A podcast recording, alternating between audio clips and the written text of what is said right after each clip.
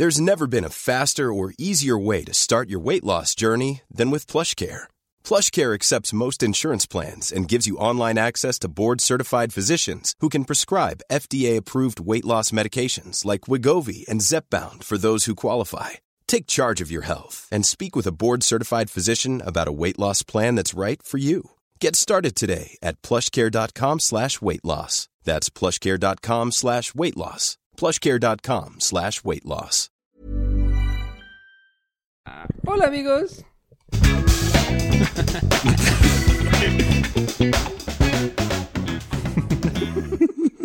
ahora no fue Bernie, ahora es Edu.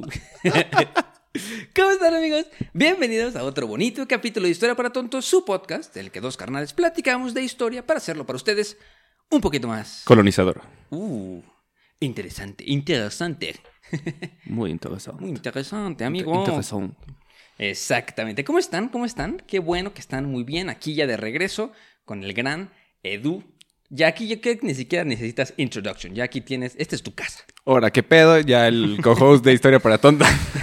pues es que, güey, no mames, pero sí. eh, aquí estamos guardando el fuerte en lo que llega nuestro mapito con cara querido, que creo que ya eh, pronto, pronto lo van, a, lo van a escuchar por aquí en esta su bonita plataforma. Pero mientras tanto, estamos con el contenido de siempre para que pues no, no nos extrañe, ¿no? No nos extrañe. Y aparte, el, el capítulo de hoy tiene un poquito que ver con lo que están viendo ustedes en las noticias, ¿no? Creo que es un poquito de contexto porque la lógica del capítulo fue, este, cuando hoy estamos platicando de qué podíamos este, contarles a ustedes de manera así rica en el capítulo, nos dimos cuenta de que tenemos bien poquitas cosas de África. No hemos hablado mucho de la historia de África. Este, igual tenemos obviamente programado este, varios otros capítulos de, sobre África, por ejemplo, los imperios africanos del medievo, ¿no? Por- ah, en el Patreon platicamos de Mansa Musa, que estuvo... Estuvo muy cagado el eh, capítulo. fue, fue gran, gran Muy, Patreon. muy y aparte cagado. fue como media hora, güey. O sea, acabo de ver cuánto fue, fue como media hora de... Lo cagado de esa vez que empezamos a hablar una cosa y terminamos hablando de otra que no tiene nada que ver, pero estuvo cagadísimo. Terminamos hablando de... de globos lanzados en dónde, güey? En Cleveland, ¿no? Un En pedazo. Cleveland, una madre así, un, un stunt publicitario de globos que mataron así de que. Mínimo Bueno, a dos no vamos a seguir hablando de este pedo, güey, porque, güey, así empezamos y, güey, terminamos en otro desmadre. Y Edu así de que ya, güey. Ya hablamos demasiado de. Sí, fueron como media hora hablando de pura pendejada. Pero estuvo delicioso. Estuvo muy bueno. A, a los que les gustan mucho lo- los intros largos, vayan a escuchar el Patreon porque estuvo buenísimo. La verdad que estuvo muy. Y aparte, chistes políticamente incorrectos, que ahí no nos pueden Sí, cancelar. Exacto. Pero, eh, pues les venimos a platicar un poquito, si ya leyeron el capítulo, el, el nombre del capítulo del día de hoy, les vamos a platicar sobre, pues, qué pedo con África, ¿no? ¿Qué pedo con África? Pero más en específico, qué pedo con el colonialismo en África. Digo, suena, suena como, como materia de relaciones, suena como clase, ¿no? Así de que vamos a platicar hoy del colonialismo en Pues África. vamos a enseñar. Siguiente diapositiva. Gracias. Mi nombre es Iker Lanazoro, soy parte del equipo 1. Siguiente diapositiva. Así, güey. No, pero lo vamos a hacer de la manera más este, amena posible porque creemos que es importante para este, Pues los salir de Europa un poquito también, ¿no? Porque como que siempre siento que muchos comentarios van dirigidos que siempre hablan de Europa. Sí, o sea, no es porque nos mamen, ¿no? Pero Pero justo, mm, la mayoría de la historia que tenemos occidental, ¿no? Que aparte es lo que la gente también nos pide, ¿no? También están, son los pocos que nos dicen que, que hablamos mucho de Europa, pero la mayoría nos pide, güey, Segunda Guerra Mundial, güey, aquí. Entonces, si quieren saber el contexto de la Primera Guerra Mundial, este es el capítulo. este es el capítulo. ¿Por qué? Porque, pues, a ver, los tenemos que poner en contexto. No vamos de, de lleno a llegar con la Primera Guerra Mundial, así para que digan, ¿qué pedo, qué pedo, qué pedo, qué pedo? Tenemos que así, de que poquito a poquito, metes el dedito al agua, dices, ah, está calientita. Entonces, este, para que vayan ustedes pensando, este, y haciendo su research, para que cuando llegue TK y meterle a la Primera Guerra Mundial, chicos, uff, spoiler, ¿eh? Spoiler, spoiler, spoiler, pero sabroso. Entonces, este...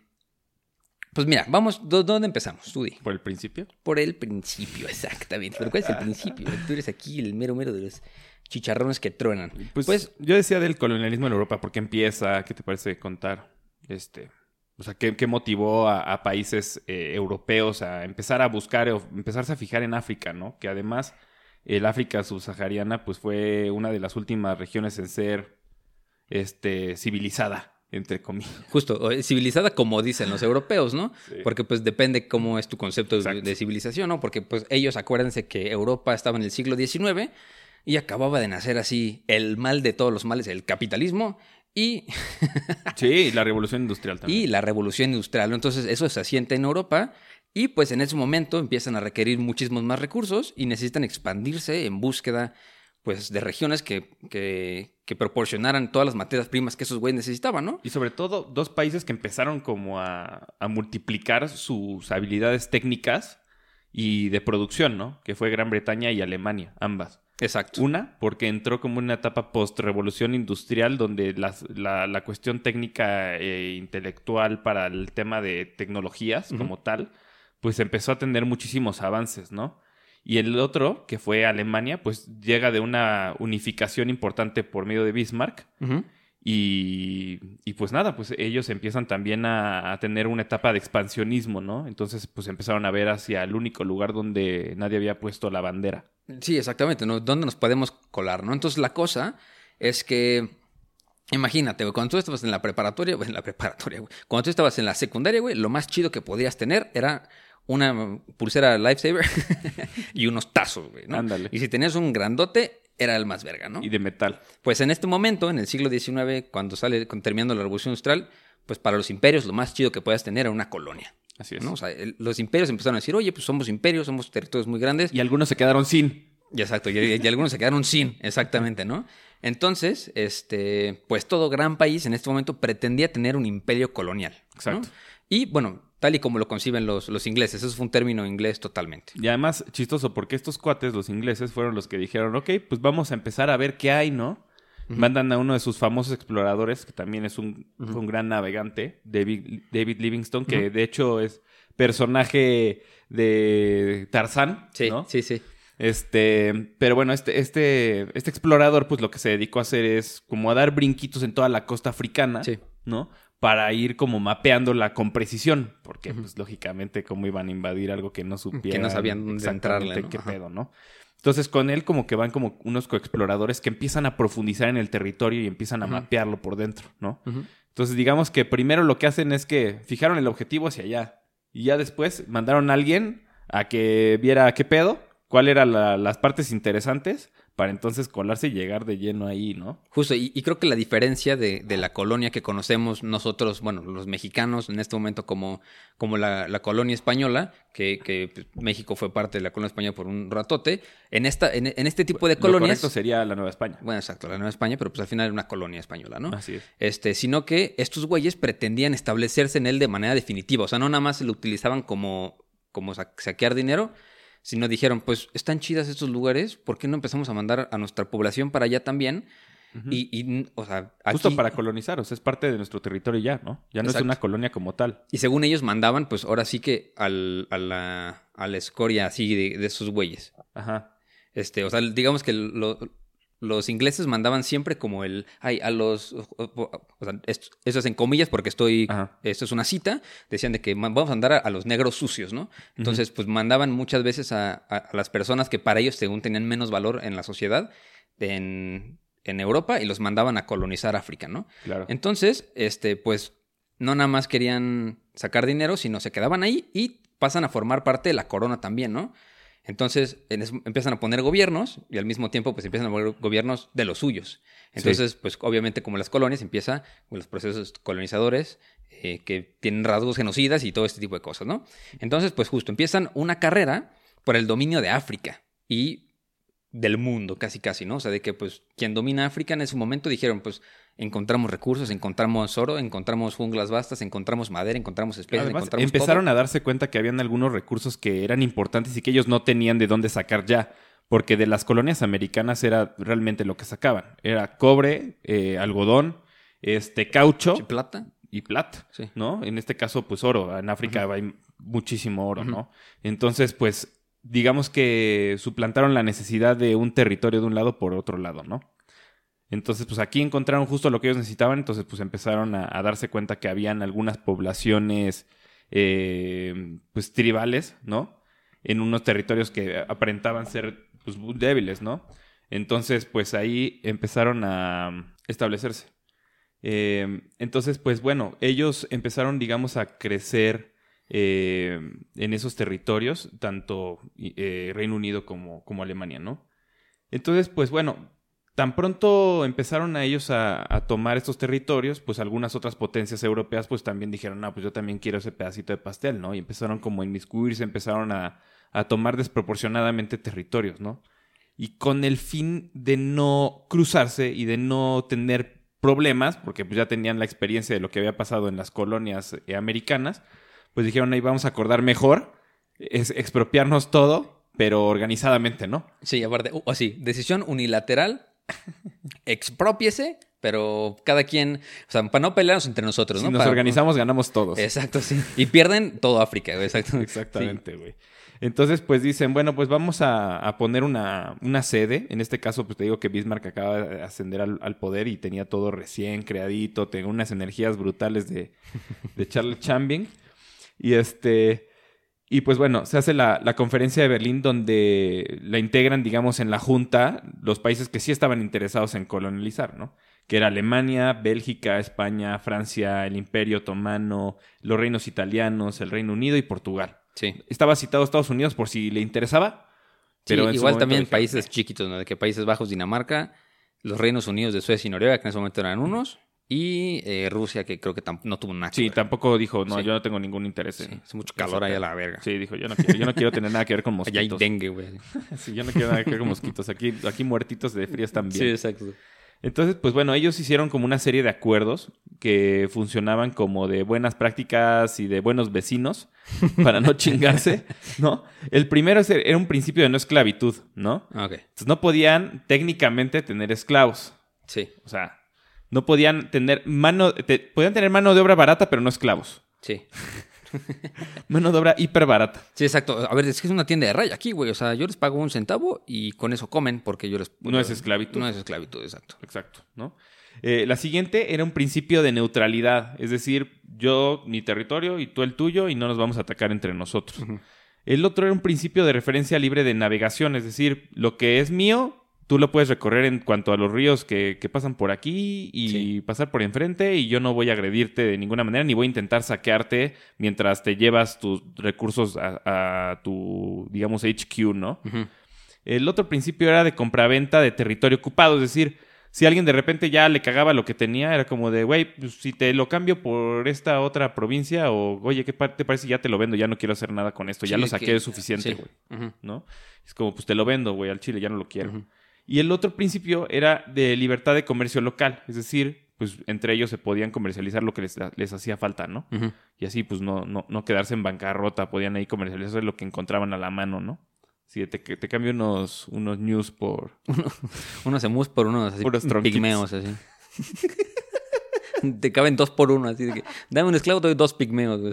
Es lo mismo, ocupan el mismo espacio, güey, pero el doble mano de obra, güey. Te doy dos camellos. Sí, exacto, güey. Y, güey, y, y- en el acta final, el cuarto capítulo, no, el quinto capítulo, este, cuatro capítulos y 35 artículos. Uno de los artículos, y al final era introducir en las relaciones internacionales normas uniformes para futuras ocupaciones, güey. O sea, pasados de vergas, aparte cínicos, güey, ¿no? Sí, ellos iban a poner las reglas para Sí, después, exacto, güey. exacto, por sí, totalmente, O sea, güey. iban a reorganizar el territorio dependiendo como quedara al final de todo el pedo, ¿no? Y entonces ese fue el acuerdo en la conferencia de Berlín donde estos países, pues digamos que se repartieron África, literalmente en una junta. Sí. Sí, exacto, de que en un correo así de que... Digo, aprovechando que, que Reino Unido ya había mapeado todo el pedo, pues ya sabían cómo trazarlo todo. Entonces sí se lo fueron dividiendo por, Ya, por a- países. aparte lo interesante que aquí les vamos a poner igual en los show notes, que ya me pueden dejar de chingar, por favor, ya están todos los show notes en el Instagram, ya está actualizado los show notes, eh, a tope sin control, chicos. Pero en, en los show notes van a ver un mapa de África, porque como, como Edu les contó, estaba el eh, explorador Stanley Living- Livingstone, David Livingstone. ajá. este, este, Living- L eh, es de Livingstone, pero también estaba este, Saborgán de Brasa, ¿no? Y eh, Henry Morton Stanley. Entonces, el chiste de estos dos era de que Stanley hablaba francés, Livingstone hablaba inglés. Entonces, si ves las rutas que cada uno tocó, güey, los países que tocó Uno. Livingstone hablan, hablan inglés. hablan inglés y los que tocó Stanley hablan francés, güey. O sea, Sí, es, impresionante. Así de que puedes ver perfectamente la línea en África, güey.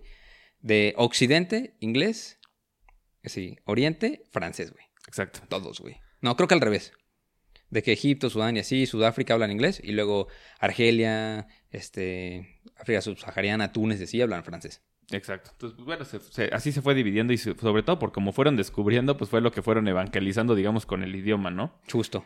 Entonces, pues sí. Y bueno, la parte que a mí me parece muy interesante este capítulo en el colonialismo es que también hay una guía de cómo sobrevivir al colonialismo europeo, güey. Ya, Sí, ahí está, está cómo hacerlo, güey, ¿no? Que tenemos perfectamente las claves de cómo lo hicieron los europeos y las atrocidades que hicieron y la pasadez de lanza que fue.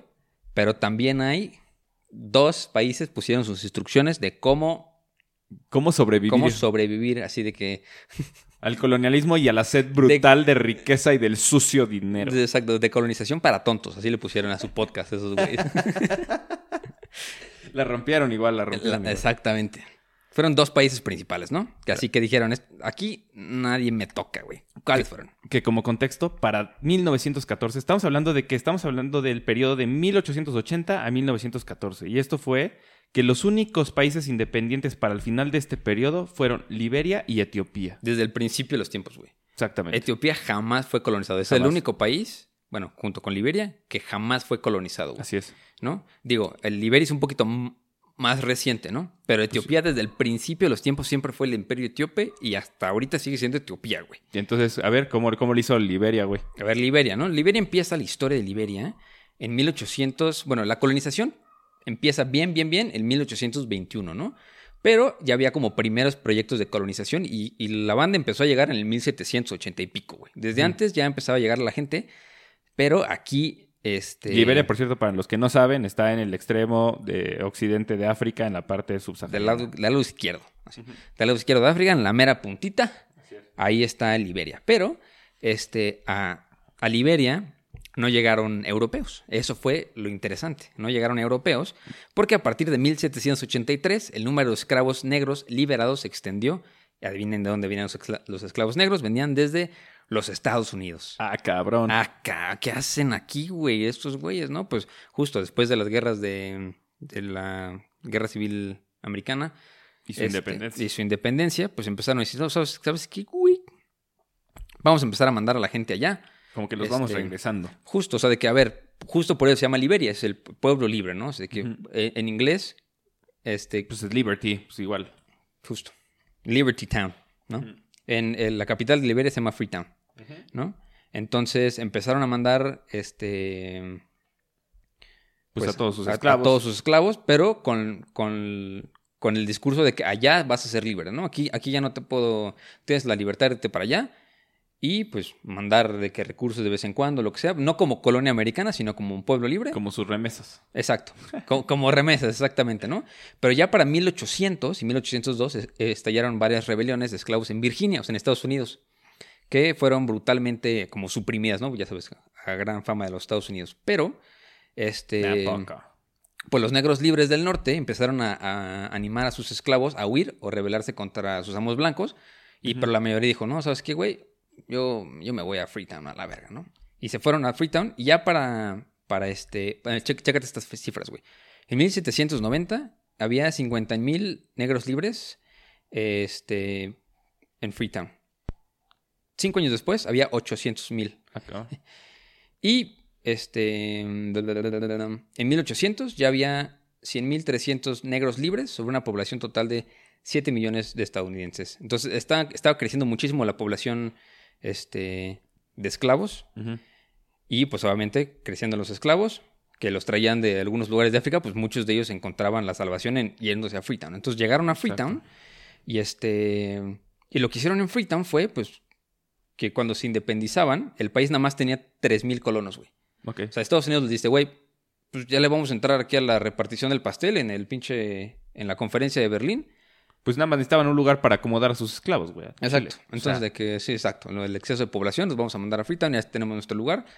Y pues a propósito, pues güey, el Reino Unido, que fue el, prin- el principal eh, pues impulsor de la colonización, pues dijo, otra vez con estos cuates no me meto, ¿no? Entonces, pues hagan lo que quieran y ahí dejen a su gente, ¿no? Exacto. Entonces, ya para 1841, ya habían pasado 40 años de que empezaron a mandar a sus negros para allá, ¿no, güey? A todos. Este. Joseph Jenkins Roberts se convierte en el primer gobernador negro de Liberia. Ojo, güey, primer negro en África, güey. O sea, el primer gobernador negro de África, güey. Claro. este, hasta el 41 de 1800, güey. Y después, ya para Estados Unidos, para esta época, después de que el presidente entra en, en funciones, pues ya era una carga financiera demasiado pesada para Estados Unidos. O sea, que sí, lo- los podemos seguir ayudando. Está bien pinche lejos, güey. Tenemos otras cosas de qué preocuparnos. Este... Pues bueno, en- justo dos años después, Estados Unidos realizó los preparativos para que los americoliberianos, tópense este gentilicio, güey, proclamaran su independencia. Y un año después, eh, Roberts proclama la fundación de la República Libre e Independiente de Liberia. Pero, aquí es donde entran los, los 3.000 colonos, pero se crea la constitución siguiendo el modelo de los Estados Unidos que negaba el derecho de voto a los indígenas liberianos. güey. Qué cabrones. O sea, O literal sea- repitieron lo mismo. O sea, tópate este pedo, güey, ¿no? En el gobierno américo-liberiano, desde ese momento, desde 1847 a 1980, güey, eh, el estado de Liberia fue gobernado por la pequeña minoría de colonos afroamericanos y sus descendientes. Ah, Na- nada más, güey. O sea, de que en- era casi casi derecho divino, güey, ¿no? Conocidos como americoliberianos, eh, marginando el poder político a la gran mayoría indígena del 96% de la Wow. población liberiana. No. Estos cuates, qué aplicados. Entonces, justo, güey, la historia de Liberia de este periodo puede como resumirse en cuatro grandes bloques, ¿no? El primero, las relaciones entre américo-liberianos y los pueblos indígenas, que era fatal, güey. O sea, se odiaban, güey. Pues ya viste, del 1% contra el 96 casi, casi, ¿no, güey? Luego, las relaciones entre Estados Unidos y Liberia, que eran buenísimas, porque pues, Obvio. obvio, porque tenían a su gente ahí arriba, güey. Ajá. Las relaciones entre Liberia y otros países, que pues, Empezó, pues, digamos, mal o bien, dependiendo. sí, exacto. Porque pues los, los países que estaban colonizados era de que pues es que esos güeyes están chidos, pero al mismo tiempo Pues ese los, espacio, liberianos era de que, pues es que no estamos chidos, güey. O sea, es que tú no estás viendo también la realidad que vivimos, ¿no? Y pues la economía, industria y recursos naturales de Liberia, que pues por lo general siempre fueron expropiados para la mayor, o sea, para el beneficio del De la minoría. 1%, ¿no? Justo, esa es como la, la fórmula de Liberia. Que a mí se me hace medio trampa, ¿no? Pues sí. Está mucho más verga Pero la se, pero se vieron súper vivos, güey. O sea, dijeron, ay, güey, ¿de quién nos vamos a apalancar? Pues Estados Unidos, güey. Y nadie se iba a meter con Estados Unidos en ese momento porque era la potencia creciente de las más grandes también. Sí. O sea, de las emergentes, por decirlo de alguna manera, ¿no? Entonces, pues sí. Y en el caso de Etiopía, pues Etiopía fue cómo sobrevivir a base de putazos. ¿Cómo aguantar vergas o el duro, güey? Sí, cómo dar y cómo recibir putazos, pero a machín, ¿no? Porque, bueno, Etiopía, eh, antes se conocía ese reino como Abisinia, que ese pueblo, pues era, es milenario, o sea, es el imperio más longevo de la historia, con 705 años, hasta Verga. la abolición de su monarquía, porque pues todavía sigue en pie, Sí, solamente que dejó de ser un imperio, ¿no? En 1975 se abolió su monarquía, pero sigue estando en pie. Entonces podremos decir que es el único país que nunca fue conquistado, que nunca fue, este, que digamos que siempre fue libre y pues súper longevo, ¿no? Eh, por ahí tuvo un episodio medio turbio que lo vamos a contar al final, ya a modo chismecito para Sí. dar este, Uf. contexto a la. Primera Guerra Mundial. Pero este, justo Etiopía, eh, digamos que se declara como un eh, sucesor de, o descendientes del rey Salomón. ¿no? Eh, el rey Salomón, pues, era el rey más rico de Israel, ¿no? Pero esa historia está para otro capítulo. Sí, o escuchen el primer capítulo. Exacto. No, no es es horrible, no escuchen, por favor. Escuchen. eh, eh, eh, no. Este, entonces, pues bueno, en el caso de que se creían los descendientes del rey Salomón era por sus adjetivos, ¿no? Que era, era rico, era sabio, era muy estratégico. Entonces, pues ellos se denominaban más o menos de la misma manera, ¿no? Y eso es algo que les llenaba a ellos de orgullo. Y pues eh, ellos siempre tenían ese como milenarismo para tomar fuerza como pueblo, ¿no? Eh, ellos, digamos que tienen un, un periodo muy importante que se llama Gondar. Este periodo es donde, digamos que Etiopía se empieza a fortalecer como un pueblo. Además, Etiopía está del lado contrario, opuesto completamente de Liberia, ¿no? Sí. Digamos que de costa a costa, ¿no? Entonces, este, pues ahí donde están es un periodo, es un lugar estratégico porque está muy cerca del, del creado canal de Suez. Sí. ¿no? Está muy cerca de Arabia Saudita, muy cerca de Egipto, muy cerca de Somalia, ¿no? Tiene salida al mar, tiene eh, un terreno muy montañoso, además. Eh, entonces, pues también es una tierra muy rica de recursos, ¿no? Este, entonces, después de este periodo Gondar que fue de, eh, sediciones de- de- del pueblo, este, de adjudicaciones monárquicas medio raras, eh, digamos que hay diferentes regiones y uno de ellos eh, tiene un, un rey, que es Menelik II, que era el rey de Shewa, Él ascendió en 1866 y después fue nombrado emperador de Etiopía en 1889 y hablando del podcast, también, digamos que se le conocía a esa gente como rey de reyes, ¿no? O sea, cuando ya eras, eh, digamos que el rey de todas las provincias, era, te declaraban rey, de reyes. Sí, el emperador, güey, y básicamente. en su dialecto era el Negusa Nagast, Ok. ¿no? El Negusa Nagast era justo este eh, como emblema nacional, que era como el Commander in Chief. ¿no? De todas las fuerzas eh, que se aglutinaran dentro de, de los pueblos, ¿no? Eh, igual está, eh, está interesante porque Menelik II eh, entra en una era de modernización de Etiopía. ¿no? En cuanto a su lengua, en cuanto a, a las costumbres y usos eh, de- del pueblo. Era una persona que era muy inteligente, era muy astuto, declaran varias este, biografías. Eh, además, algo interesante es que su hija eh, Sauditu fue la primera emperatriz, digamos, de África, ya a modo de Sí, sí, imperio. ¿no? Y, este, y fue emperatriz solamente porque él, antes de morir, declaró que su nieto iba a gobernar. su nieto, como no era cristiano y era musulmán, lo destronan y ponen a, a- a su, a su hija, ¿no? Sí, que, que justo creo que lo que dijiste es, es clave. Sí, es clave. Desde, desde, la- o sea, desde que empezó el imperio etíope, es así. El rey de, o sea, el rey de subirse al tren del mame. O sea, de que cuando hay una corriente internacional de algo, ese güey se trepa. Así es. De que llegaba el cristianismo, órale, güey, verguísima, todos cristianos, güey. Exacto. Ya después de que, ay, ahora construyen todos castillos, güey, justo en el periodo de Gondar construían castillos, está verguísima. Después, no, pues fíjate que ya ahora es la, la era del Islam, órale, todos Ahora somos a la verga. Ajá, exacto, como que les encantaba subirse a la ola, güey, y era de que, güey, yo me llevo bien con todos, y justo así sobrevivían, ¿no? Sí, además que era- eran, pues, eran súper bélicos y pues con un líder inteligente, pues puta. Ahora sí que en ese territorio, en esos territorios, con una persona inteligente al mando y con conocimientos este, que no eran prescindibles para esas fechas, ¿no? Pues él hizo algo que nunca nadie había hecho dentro de esos territorios, que era anexionarse territorios, ¿no? Como cada, cada pueblo era dependiente de su propio territorio y siempre defendían eso, pero no intentaban como sumar más, ¿no? Como que siempre se la pasaban defendiendo sus propios territorios y siempre se permanecían como pequeños, ¿no? Pero él tuvo la, la astucia y la idea de anexarse pueblos poderosos, ¿no? El pueblo Oromo y el, previo- el pueblo Agau, pues eran pueblos también muy fuertes en, en, en ese, en esa parte de África y él lo que, lo que hace es que se los anexiona y ni siquiera a base de tanta fuerza, sino en poder político y económico eh, los, eh, los convence de, de aliarse a él, ¿no? Y entonces literalmente triplica el, el territorio que tenía y su población, ¿no? Eso fue algo muy importante porque fue el pueblo eh, africano más eh, numeroso en cuanto a gente. Pues estábamos hablando de muchísimos millones de personas que ya podían aglutinarse en ese pequeño espacio de territorio que se triplicó, ¿no? Eh, entonces, pues bueno, habíamos hablado de que en la conferencia de Berlín, pues algunos se fueron adjudicando territorios, ¿no?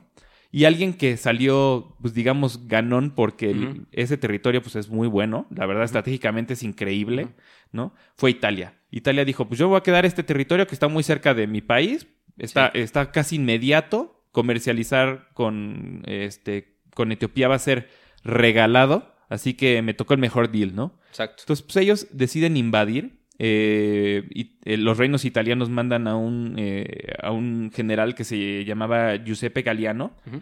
eh, que era maestro en, en artillería, ¿no? Este, antes se, se les daba este como mote, pues era algo pues, prácticamente pues, nuevo así Sí. en cuanto a tecnología se refería, ¿no? No, Era como una ciencia casi.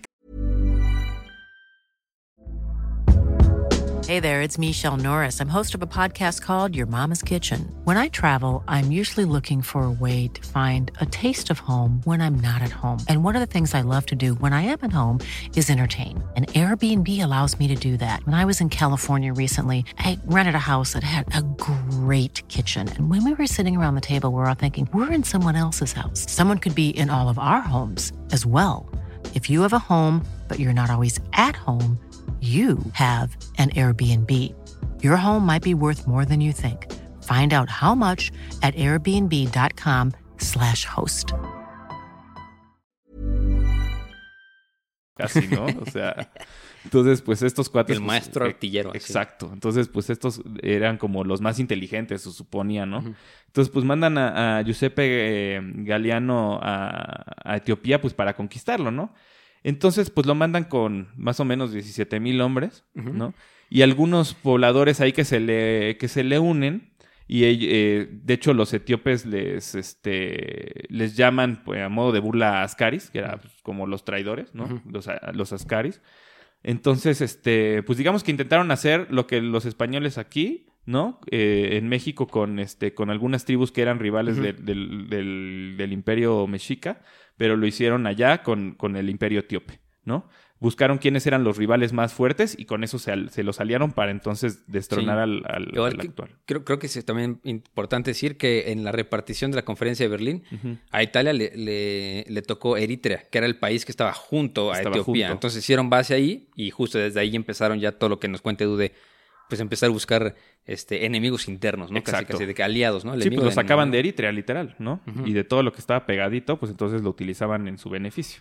Y justamente, así como dices, pues Eritrea funcionaba para los italianos como una base, ¿no? Como un safe haven de, todo lo que podían hacer. Entonces, todo lo que hacían, primero lo hacían en Eritrea y después lo, lo traspolaban a, este, a Etiopía. Etiopía. Sí, buen dato.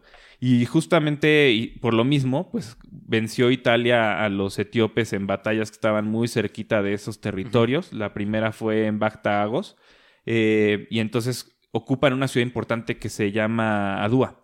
¿no? Esta ciudad, eh, pues sobre todo porque ya sabes, siempre es buscar el high ground, siempre tener algún tipo de, de, ventaja táctica, pues entonces los italianos al saber eso y tener buena artillería, pues entonces era un punto pues sumamente estratégico para ellos, ¿no?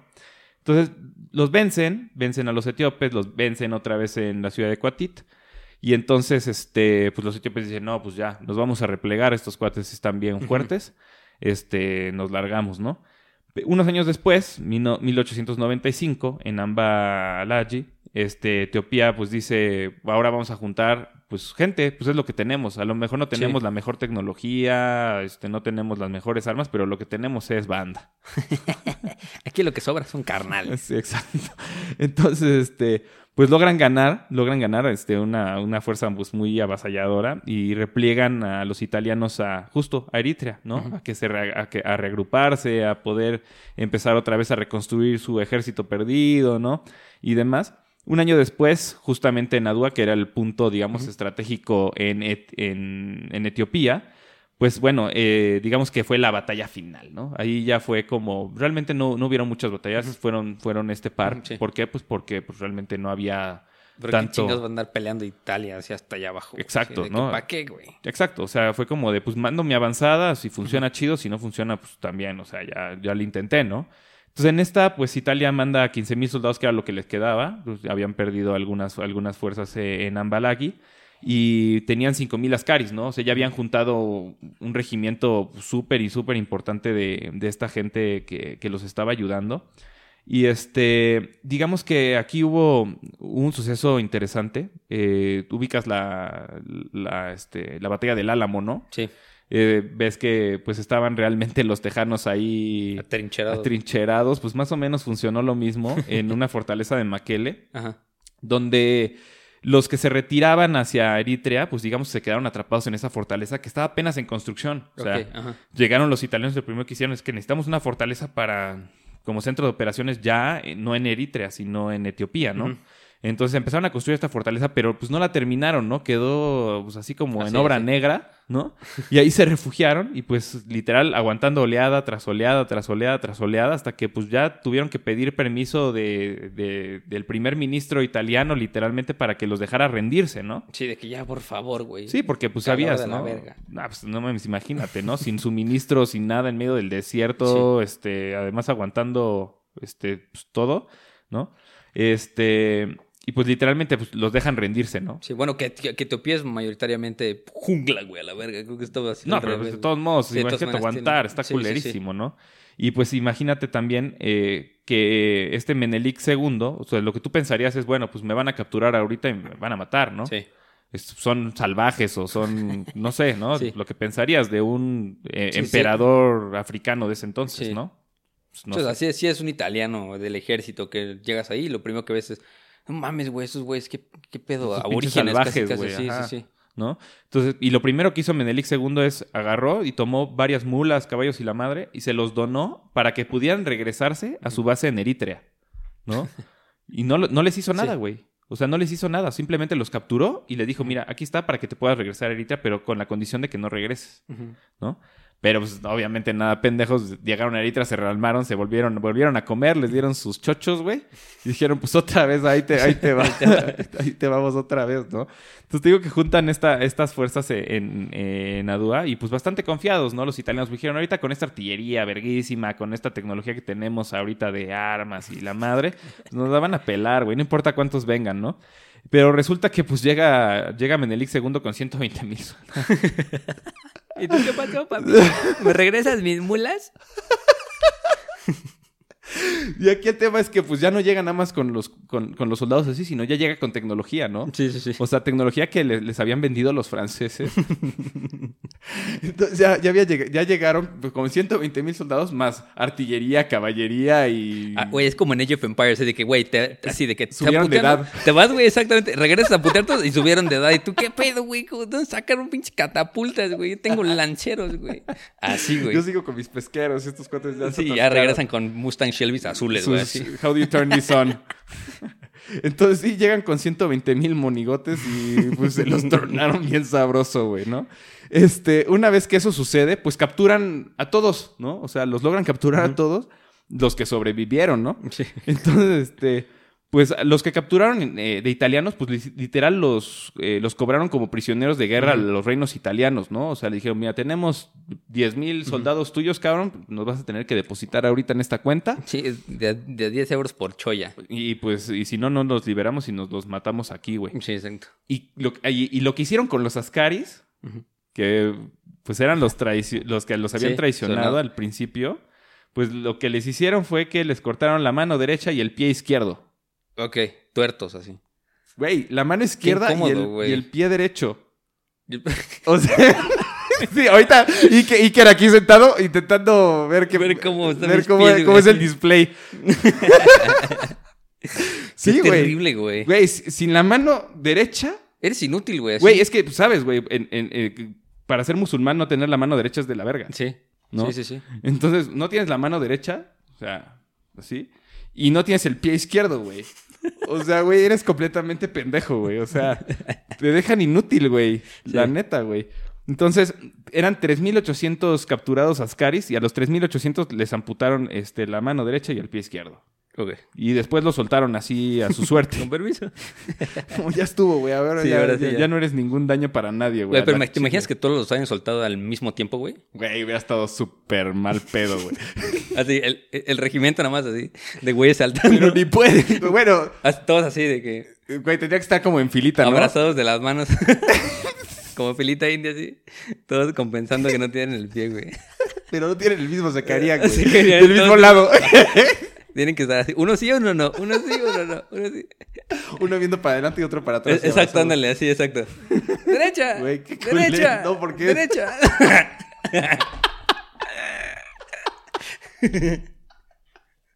así, man.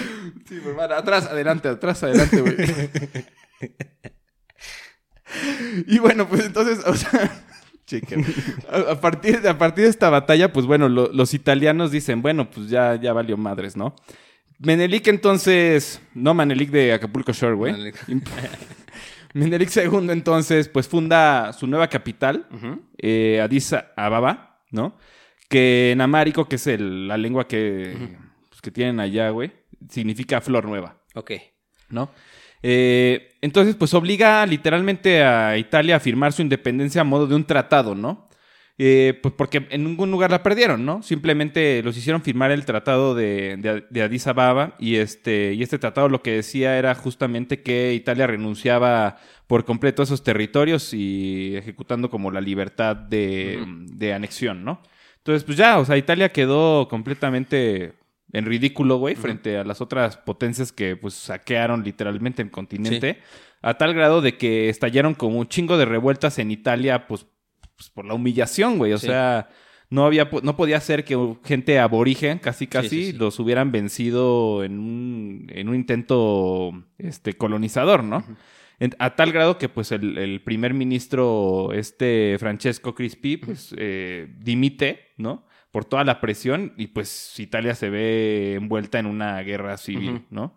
Entonces, pues sí, o sea, literalmente, como decimos, pues esos son los, los dos pueblos que permanecieron, El arte de aguantar. ¿sí? Aguantar. Uno a base de putazos y el otro de pegarse a, a, a un güey muy Ah, verga. Mucho más fuerte, sí. Así, La misma técnica que está siguiendo Israel en estos momentos.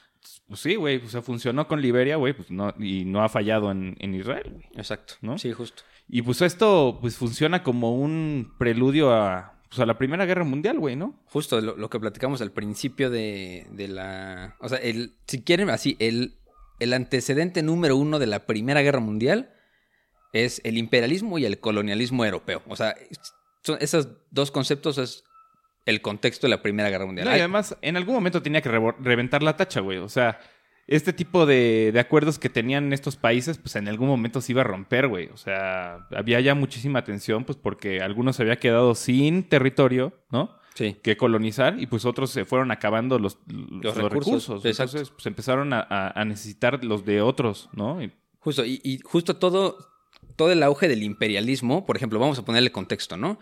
Eh, en 1914, que era pues, literal el año en el que explotó la Primera Guerra Mundial, Europa estaba como en el, en el cenit, así estaba en el cielo del dominio mundial. O sea, todo estaba hecho desde Europa y para Europa.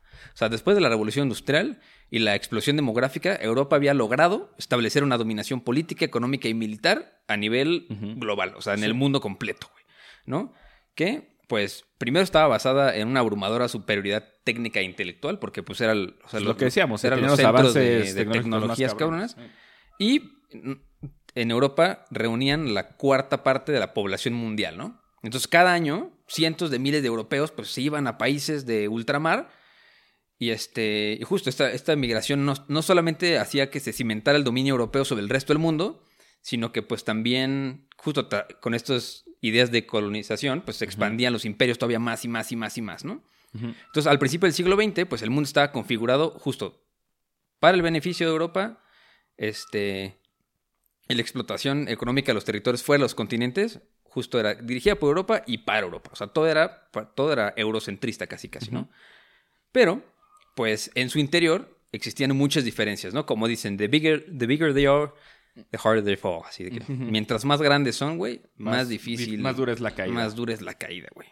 Entonces, eh, pues al interior de Europa, pues nunca, o sea, a ver, si Europa hubiera sido un equipo así, la familia europea, hubiera estado de la verga. Pero es que era imposible, güey. O sea, sus acuerdos se contraponían, güey. O sea, no, no podía haber tanta neutralidad, cabrón. O sea, Justo, a ver, pregúntale a quién odia más a un francés, güey. Te voy a decir que al Claro, inglés, güey. Y- Entonces- Y, le preguntas al inglés, te voy a decir que al francés, güey, pero son equipo. en No, y ahora ¿cómo, imagínate las colonias todas revueltas, güey. O sea, si al menos hubieran estado todas juntitas de uno más la otra y no estuvieran como colindando de manera desorganizada, güey. Sí. No mames. O A- sea, Hasta para ponerse de acuerdo están pendejos. Exacto, se pusieron de acuerdo cediéndose lugares que estaban escalonados y ni siquiera cuando estaban juntos, güey. Entonces, pues, era inevitable. Entonces, ve, o sea, las diferencias entre Francia y Reino Unido, por ejemplo, es que tenían el 70% de la mano de obra cualificada y capacidad industrial de todo el continente.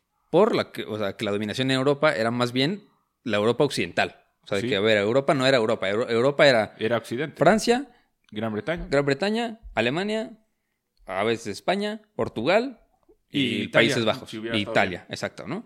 Entonces, este, Estados Unidos, Reino Unido, Alemania y Francia eran responsables de más del 60% de las exportaciones mundiales y detentaban en la práctica el monopolio de la fabricación de productos manufacturados. O sea, es güey sí. tener el monopolio de todo. Pues sí. O sea, era todo de todo, ¿no?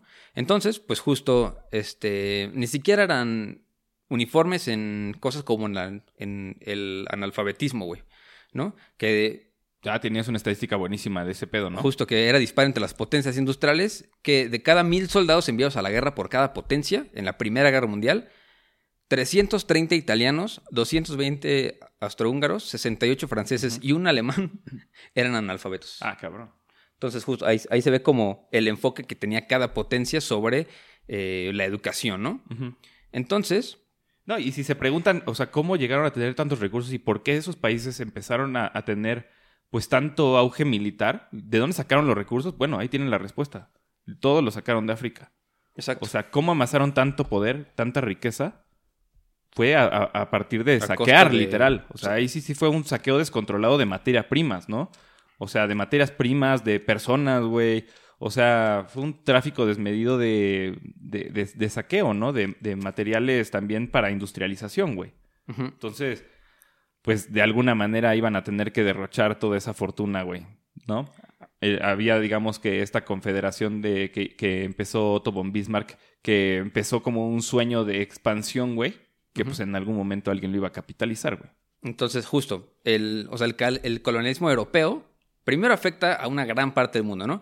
Pero pues también siguen habiendo potencias en otras partes, hegemónicas en sus propias regiones, Sí, como el- China, el como Imperio Japón. Otomano, güey, por O sea, ejemplo. como el Imperio Otomano y Estados Unidos en, en América, ¿no?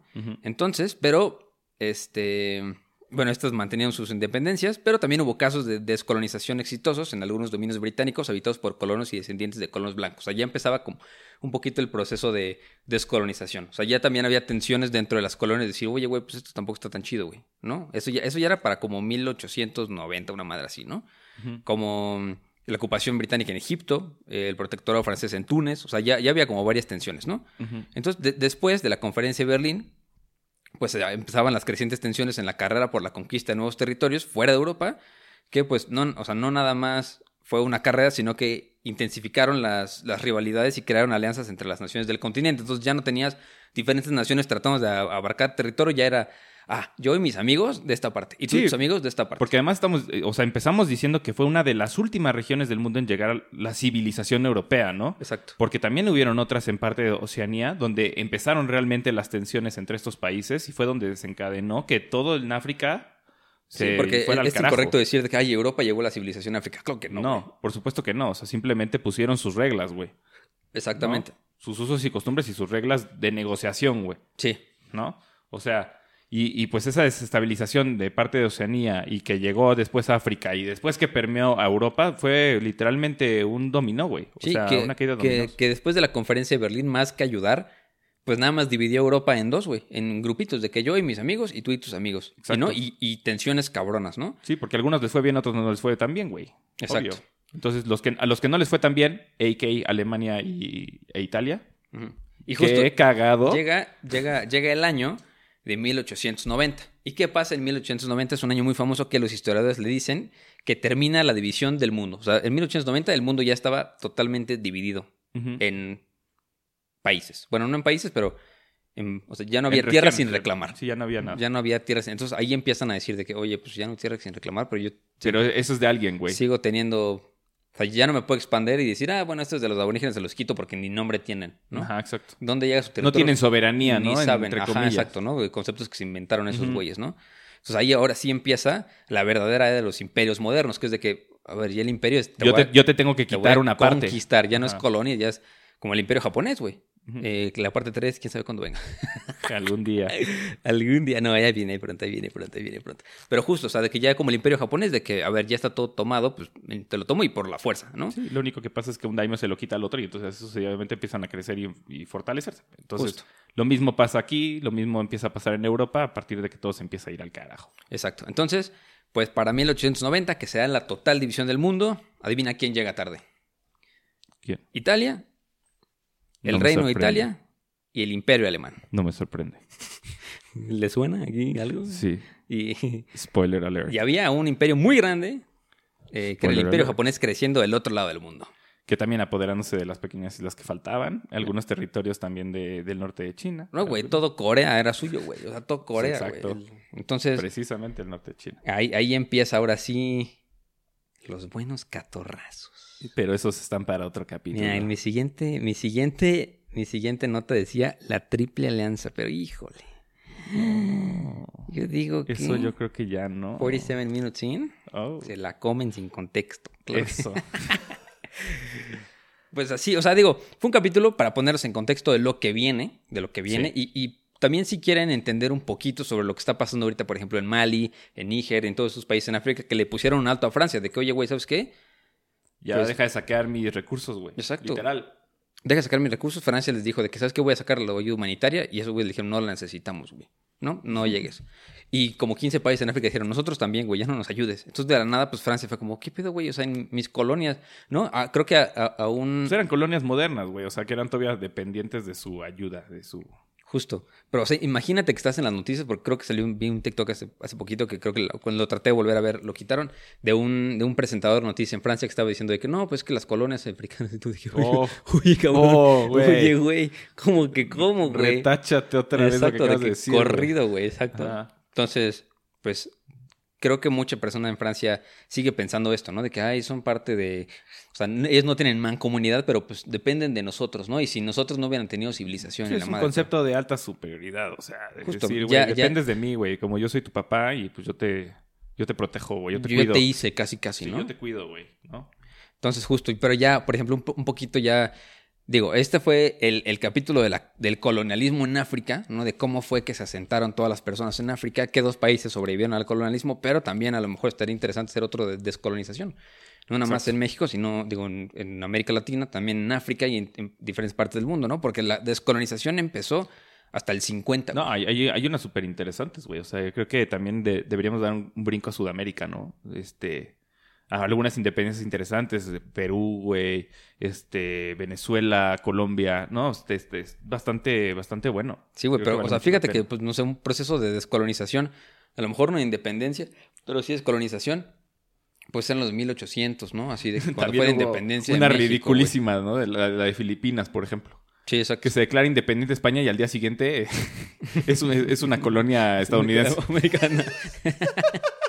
Exacto, güey. Entonces, pero por ejemplo, eh, eso tiene ya varios años, güey. Este, Sí. En África hay países de 1950 que siguen siendo colonias, güey. Bueno, en el 75, güey. Sí, pues ¿No? es lo que te digo. También, por ejemplo, Etiopía pues era, un- era una monarquía, güey. Hasta Güey, la guerra de 1975 independencia de ¿no? Angola fue el 25 de abril del 74, 1974, güey. Pues te digo, ¿qué esperabas, no? O sea, ¿no? Y también porque se aprovechando un proceso, un proceso bélico en otro lugar para hacerlo, güey. Porque Entonces, Casi todos lo hacen, güey. justo. Y luego ya la ONU se inventa su Comité Especial de Descolonización, que ya Ah, saben, pinches inútiles. que, que- que ya saben que en este capítulo nos gusta decir que hay nada más dos cosas ciertas en este mundo, que la ONU no sirve para nada y que Israel no es un Estado legítimo. Recuérdenlo bien. Y que la OTAN es verguísima. Y que... Dijo nadie nunca. Pero sí, muchachos. eh, Este fue un pequeño capítulo de brevario cultural de pues, qué pedo con el colonialismo en África, porque vamos a necesitar saber esto para... es- Este capítulo es el contexto para muchos otros por No, y venir. que sepan que también es importante, ¿no? Lo que pasa realmente en este continente ha sido de las cosas más importantes en la humanidad, güey. Sí. Y en el transcurso de toda la historia, güey. Y- Entonces, y, nada más rozamos por encimito. O sea, llevamos que Sí. 51 minutos platicando y llevamos dos países, ¿no? No, O sea, y, de que- y además es un, un periodo de 20 años, güey. 23, 23 años, güey. O sea, una cosa impresionante. Sí. Y ya, ya estuvimos aquí un ratito platicando es esto, un, pero... un ratito platicando, pero pues digo, a lo mejor algún día estaría más interesante igual platicar de los imperios del medievo, ¿no? El imperio de Mali, que fue enorme. Que ya quedamos. Sí, que me invita al aire, entonces se la pela. Esa. Entonces, justo para platicar de estos temas que están bien interesantes, pero queríamos que supieran también como este, este contextillo para, pues, saber, eh, pues, por qué estaba el mundo enojado en ese entonces, ¿no? Y, y sentar las bases para los siguientes capítulos, que aparte se vienen sabrosos. ¿Ya lo tienes, ya lo tienes planeado? Sí. Ya, no sé. Obvio, obvio, Este es historia para tontos. obvio. Aquí vamos a la marcha. No planeamos ni lo que vamos a desayunar, güey. No mames. Si no me acuerdo qué desayuné, que voy a andar planeando el podcast. no, es, es- eso es lo único a lo que le pongo empeño en mi vida. no, muchachos, pero qué bueno que nos escucharon. La verdad que los queremos mucho. Este, ya regresó el mapita. Ya regresó el mapita. Va a tardar un poquito más en, en asentarse, pero el mapita está bien, está contento, está con ganas de seguir chambeando. Seguramente pronto lo van a escuchar aquí de regreso. Ojalá les haya gustado este bonito verano cultural, que hayan aprendido algo. Los queremos mucho. Bueno, recomienda algo. ¿Recomiendo algo? Recomienda lo que sea. Uf, no, pues es que hay, hay, hay una película buenísima en, en Netflix que se llama Hogar. Yo les recomiendo mucho que la vean. Es, es como un thriller. Está increíble, güey. Sí. Te recomiendo que la veas y todos están ahí y se van a quedar así como, ah, what the fuck. Ok. ¿De qué es? ¿Pero es de miedo? ¿Es nuevo? No, no, es, un, es un, thri- un thriller, güey. O sea, es como nada más así de un cuate que se queda sin trabajo y, y hace todo para volver a tener la vida que tenía, güey. Ah, ok. No, verga, yo pensé, me fui a África y dije, ah, es una, un safari, güey. no, no mames, güey. Pues yo dije, ah, es nos va a recomendar una película de África No, güey. subsahariana. No, güey, eso está poca madre. Es- Véanla. Ok, ok. Hogar en Spotify, véanla. Yo les recomiendo que tomen agua, chicos. Tomen agua, cuiden sus riñones, que yo nomás tengo uno. Entonces, algún día necesito, eh, a tener ahí mi guardadito. no, es cierto. Este, súbanse al Patreon, estuvo buenísima la parte de hoy. El siguiente capítulo se va a poner sabroso. Vamos a hacer la parte 2 de, bueno, ya nada más para finiquitar eh, la mitología egipcia. Eh, en breve se publica ese capítulo. Y, uff, los capítulos que tenemos planeados con Edu también están... ¿Los spoileamos o nada? Sí, spoilealos. ¿Spoileamos? Sí, para que los esperen, güey. Uh, eh, tenemos uno muy parecido, que es el episodio número 2 del podcast, o 3, no me acuerdo, que es eh, el capítulo de los piratas, pero Ah, creo que es el 2. creo que es el 2 así, güey, así que el peor capítulo del universo, güey. Pero estamos platicando Edu y yo, justo de, de pues, tetadas, ¿no? Que nos van a platicar y Sí. un día se nos ocurrió decir de que, oye, güey, ¿por qué no hacemos un capítulo de los navegantes más vergas del mundo? O sea, de que justo de... Sí. Y porque platicamos de esta china que tiene una flotilla Ah, así sí, estaba pasada de lanza, güey. Sí, Este, entonces queremos platicar de justo los, los, uy, los navegantes más los navegantes más chidos del mundo. Y la segunda, como les gustó mucho el capítulo de la Divina Comedia, Ah, sí. y nos sugirieron en los comentarios, es que te lo juro, Ah, los- el, el que los, el que lo sugirió, no mames, se rifó, güey. de- deja ver ahorita, ahorita en lo que encontramos el, el comentario, a ver si, a ver si, lo comentario. encuentro. Pero este, Y la verdad no se nos había ocurrido, pero es algo de lo que eh, en, en lo general creo que a mí me toca siempre. este, no sé si, si es por suerte o nada más porque, porque así escoge el Iker. Pero sí, o sea, creo que este cuate que, que puso el comentario, la verdad es que sí, sí, sí, sí se rifó. Jorge Sánchez. Jorge Sánchez, Jorge Jorge, Sánchez. you're brilliant. Eh, puso muy bueno, excelente como todos. Ojalá hagan otro capítulo del arte de la guerra. Sí es. de Sun Tzu. Pues a lo mejor podemos platicar quién era Sun Tzu.